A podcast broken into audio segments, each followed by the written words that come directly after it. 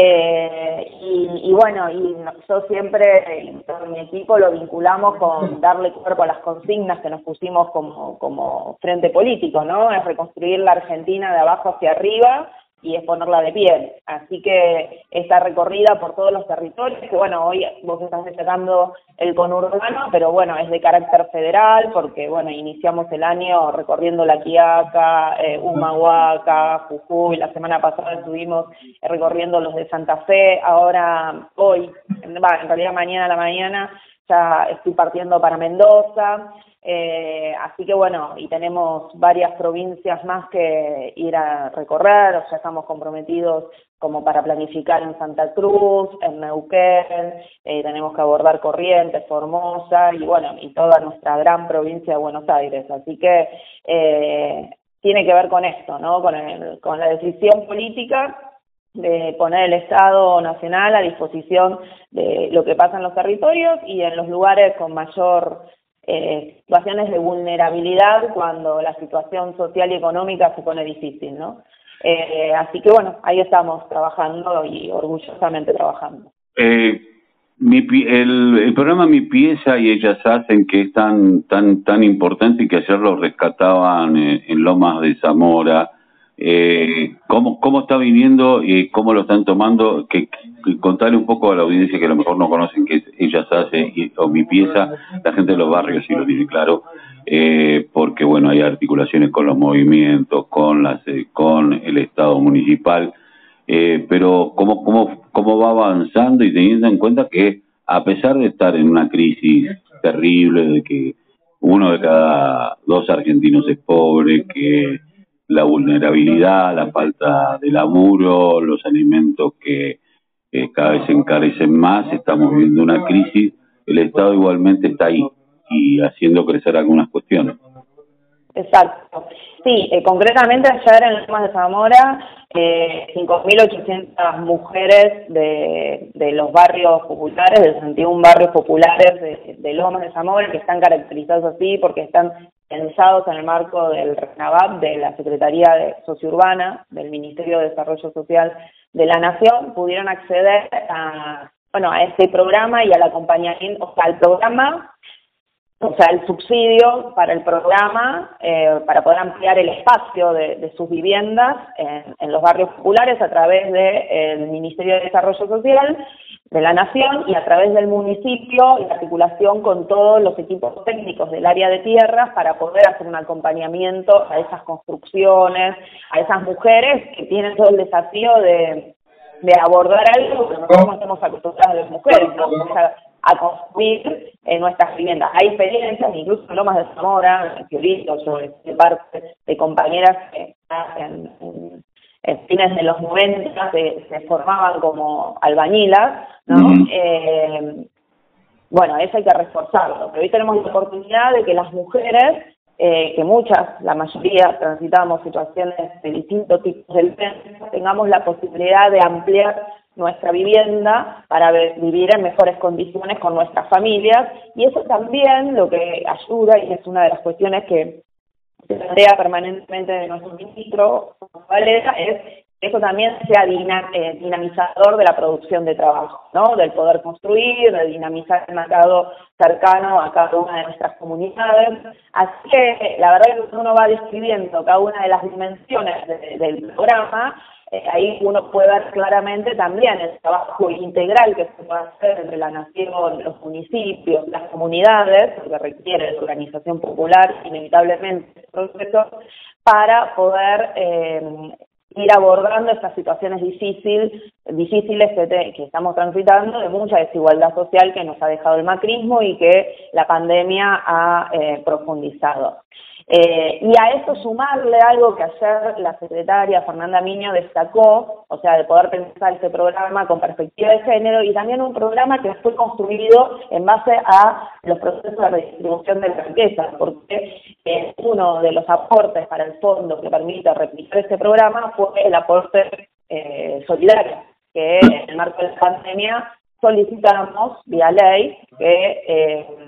que los, los, eh, las personas que tienen eh, importantes ingresos puedan socializar parte de sus, de sus riquezas para poder fortalecer el Estado en distintos aspectos. Así que me parece que es muy importante poder destacarlo, explicarlo, que comprenda eh, qué es lo que significa el programa Mi en el Ministerio de Desarrollo Social de la Nación.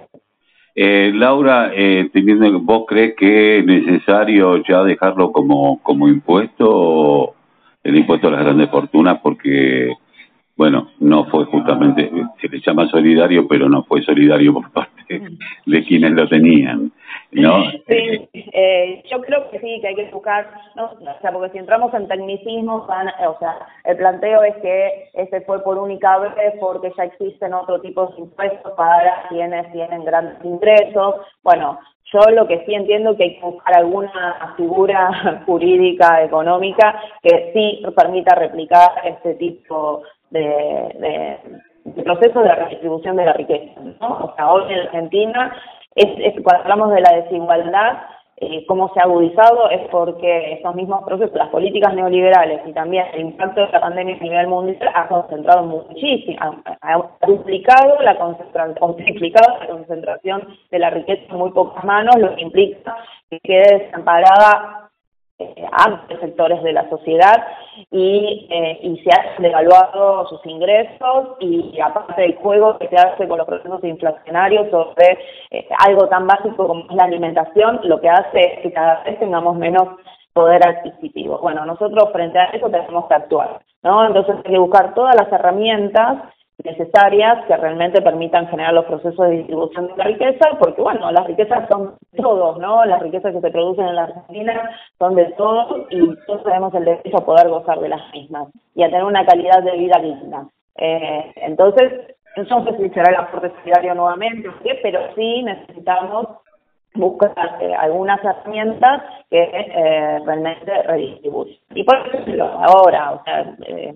lo vi ayer que anda dando vueltas el debate, o sea, quienes hoy van a tener mayores posibilidades, incluso por la tensión internacional que tenemos, de poder producir más dólares a través de las exportaciones, principalmente del agro en la Argentina, bueno, eso eh, vía retenciones o vía el mecanismo... Retenciones, no va, retenciones Laura no va a haber, ya lo dijo el gobierno nacional. Bueno, vía retenciones o el mecanismo que sea más adecuado, necesitamos que eh, esos ingresos de Argentina se puedan redistribuir en, las poblaciones, ¿no? Eh, en el en la mejora de los sueldos, en mejorar nuestros ingresos, ¿no? Que han sido sumamente devaluados y esencialmente por el santismo. Bueno, Cristina se fue diciéndonos, los dejo con los mejores sueldos de Latinoamérica. Eh, nosotros tenemos que esa tiene que ser nuestra meta, volver a recuperar el poder adquisitivo de los sueldos para, un, para una vida digna, para que superen el, costo de la, de la ganancia familiar y no especulen con nuestras necesidades. O sea, los, los formadores de precios y quienes concentran las ganancias no especulen con nuestras necesidades básicas. Eh, ya que te metiste, nos metimos en el terreno político propiamente dicho, eh, yo estoy muy triste porque, va, muy triste, estoy enojado con esto de que no va a retenciones y que hay sectores del gobierno que me parecen que, que no ven que las retenciones es lo único que posibilita que la harina, que, que los commodities pueden exportar, eh, acá salga más barata y que no tengamos que terminar pagando eh, los alimentos, hoy van a dar los números del INDEC que serán del 4, 4 y pico por ciento de inflación, pero en los alimentos casi del 6. Eh, y, la, y nuestros sectores populares comen harinas y mm. comen granos, fundamentalmente. Eh, y, y, esto es lo terrible, ¿no? Ahora, eh, el, el, el, el, otro día tuvieron, el sábado estuvieron en San Vicente una discusión profunda, rama femenina, eh, plantearon el tema de lo que sucedió con la vicepresidenta, que no me parece casual, el día que se votaba el, eh, el acuerdo de entendimiento con el Fondo Monetario Internacional. Y por el otro lado, quería preguntarte qué te parecía la carta de los intelectuales y, eh, y artistas que le elevaron al presidente Alberto Fernández. Mira, me parece que estamos debatiendo, o sea, primero estamos debatiendo sobre una realidad súper compleja que nos fue inyectada desde afuera, o sea, desde la derecha, y nosotros estamos tratando de resolver el mejor camino en la Argentina. En principio, digo, felicito todos los espacios que tuvimos las mujeres durante este mes de marzo, que para nosotros es sumamente importante, igual que los noviembre, muchas otras fechas más, los junios con los OM, los noviembre con los 25 frente a las no violencias, y los 8 con el tema de la eh, de reivindicarnos como mujeres trabajadoras y visibilizar todos los trabajos que nosotros hacemos. Entonces, bueno, todo eso es lo que nos permite reunirnos en distintas instancias partidarias, sociales, culturales, Mujeres Movemos al Mundo, reunión de 800 concejales de todo el país, tratar de construir una red federal de intendencias y superar ese 12% que tenemos a nivel nacional sobre los 1.200 eh, municipios. Entonces, eh, bueno, San Vicente, todos los sociales que fuimos haciendo en los distintos municipios, visibilizando y tratando de ampliar los espacios donde las mujeres podemos incidir en el Estado y también la transversalidad de las políticas sociales para poder ir a procesos de mayor equidad.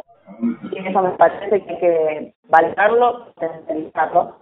Y me parece que eso es lo que nos permite también poder identificar, eh, por un lado, eh, lo que sucedió en, el Congreso eh, frente a nuestra, a Cristina Unión,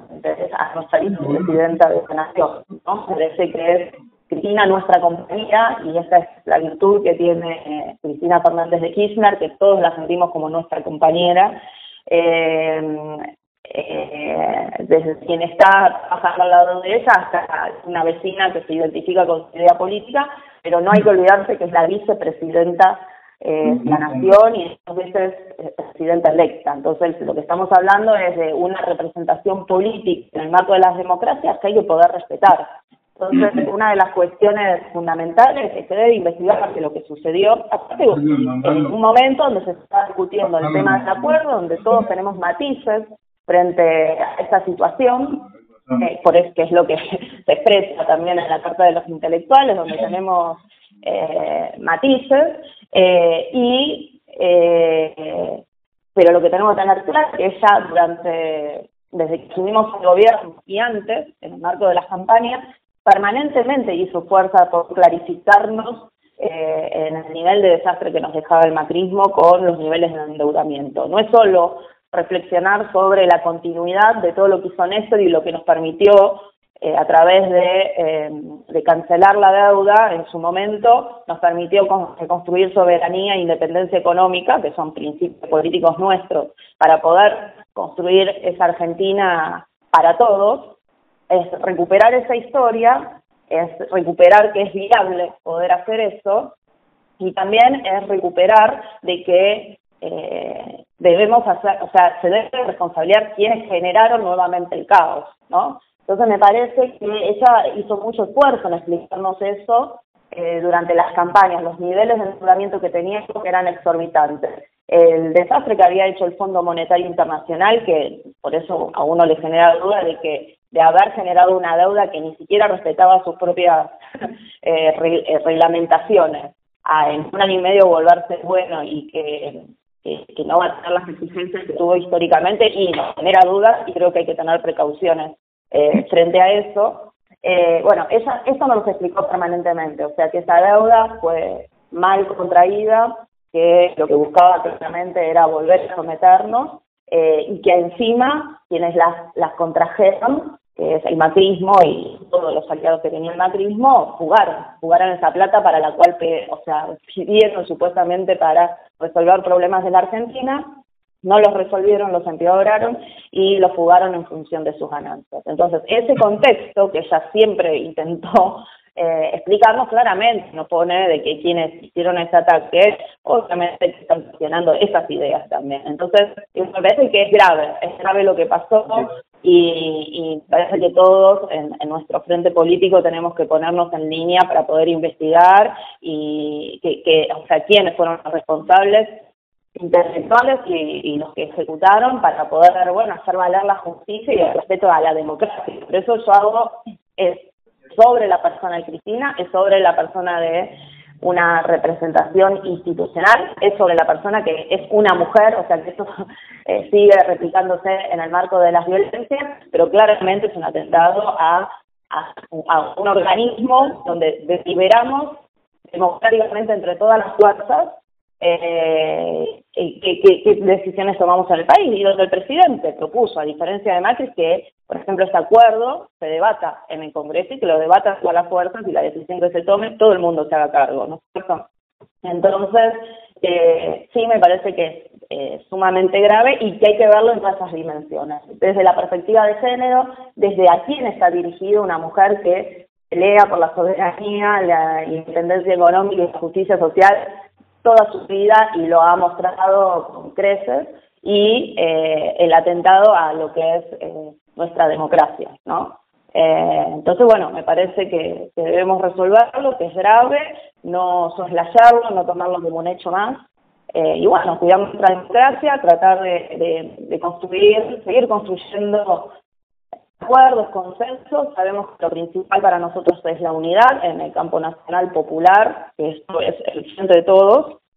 y que debemos evitar que, la derecha se empodere nuevamente, ¿no? Eh, Seguramente. Laura, te agradezco mucho que hayas pasado por la voz, he visto que le calla el silencio, muy bueno el laburo que están haciendo desde el ministerio, hay que seguir y hay que dar la discusión política, evidentemente, en nuestro país y sobre todo en el, en el marco de lo que es eh, los sectores populares y el campo popular. Hay que barajar y dar de nuevo a veces. Un abrazo.